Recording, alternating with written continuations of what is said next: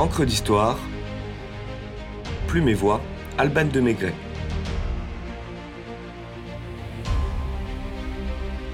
Antoine Parmentier, bienfaiteur de l'humanité.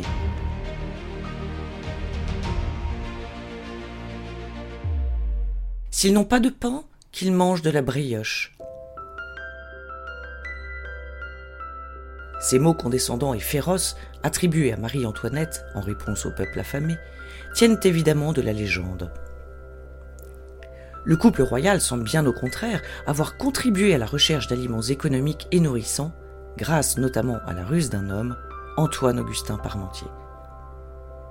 Originaire de la Somme, Antoine Parmentier est sommé d'entrer très jeune en apprentissage après la mort de son père. Tout en étudiant le latin avec l'abbé Dogy, qui seconde Madame Parmentier dans l'éducation de ses enfants, l'adolescent entre comme commis chez un apothicaire de son village. En 1755, à l'âge de 18 ans, il gagne Paris pour approfondir sa formation. Manquant d'argent, il lui est impossible d'ouvrir sa propre officine, aussi s'enrôle-t-il comme apothicaire sous aide dans l'armée de Louis XV qui opère en Prusse contre l'empereur Frédéric II dans le cadre de la guerre de Sept Ans. Dans une action de bravoure où il monte en première ligne chercher des blessés, il est fait prisonnier. Nourri exclusivement d'une bouillie de pommes de terre, l'apothicaire en remarque les vertus nutritives et ne constate aucun effet secondaire du tubercule qui, en France, vu d'un très mauvais œil, est réservé aux cochons. Captivité providentielle dans les geôles prussiennes. La papa des Incas a été découverte par les conquistadors dans la région du lac Titicaca en 1570 et renommée Solanum tuberosum esculentum.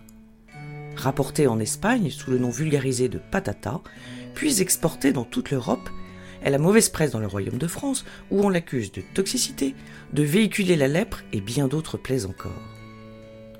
Monté en grade au cours de la campagne, où il a manifesté bon sens et intelligence, lors des fréquentes dysenteries, Parmentier s'investit d'une mission humanitaire sitôt rentré en France réhabiliter la pomme de terre.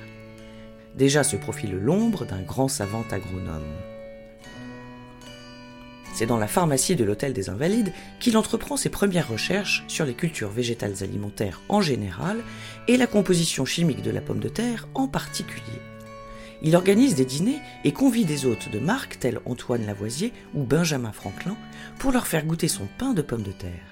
Ce qui fait dire à un journaliste du Journal de Paris que la pomme de terre est, je cite, la découverte la plus importante du siècle. Devenu apothicaire major des armées, il participe à un concours lancé par l'Académie de Besançon sur les aliments végétaux capables de substituer ceux communément employés en cas de disette. Elles sont alors courantes et provoquent de graves crises sociales et économiques dans le royaume. Des sept mémoires rendues, l'examen chimique de la pomme de terre de Parmentier reçoit la palme.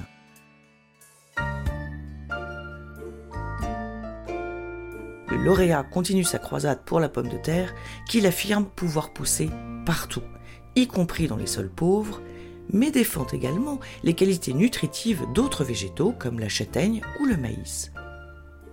Obtenant 54 arpents de terre appartenant à l'armée sur la plaine des Sablons à Neuilly, Parmentier y cultive des pommes de terre.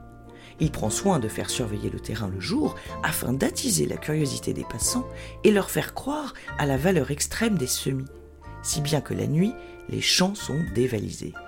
Une astuce promotionnelle plutôt maligne pour vulgariser le fameux tubercule. C'est alors qu'il joue son coup de maître en offrant à Louis XVI des tiges fleuries de pommes de terre que le roi s'empresse de porter à la boutonnière de la reine. Il faut reconnaître que la fleur est plus séduisante que le tubercule. Ravi, le couple royal demande à goûter les parmentières, et leur promoteur s'entend saluer par le roi en ces termes, je cite. La France vous remerciera d'avoir trouvé le pain des pauvres. Nous sommes en 1786, à l'aube d'une famine qui verra flamber le prix du pain, une raison supplémentaire à la révolte populaire qui va prendre l'ampleur que l'on sait, écouter sa tête au roi.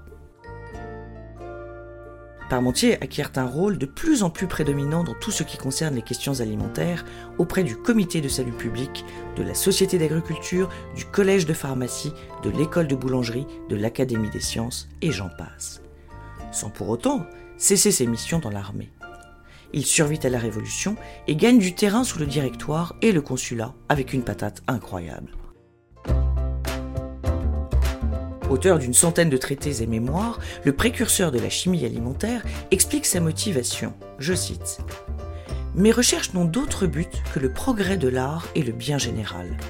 La nourriture du peuple est ma sollicitude, mon vœu, c'est d'en améliorer la qualité et d'en diminuer le prix.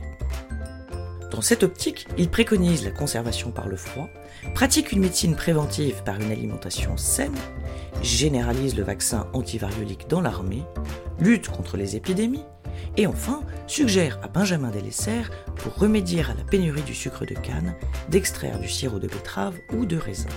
Je vous invite à réécouter l'épisode 90 d'Encre d'Histoire, Benjamin Delessert, philanthrope, baron du sucre. Nommé premier pharmacien de l'armée par Napoléon Bonaparte en 1800, il collabore avec les docteurs Pierre-François Percy ou Dominique Larrey pour la réorganisation du service de santé des armées. Charlotte, Amandine, Belle de Fontenay, Pompadour, Désirée, Annabelle, Allo, Sauté, Frites, Dauphine ou encore en robe de chambre, comme le dit monsieur le marquis de Cussy, préfet auprès de l'empereur, je cite la pomme de terre et le légume de la cabane et du château.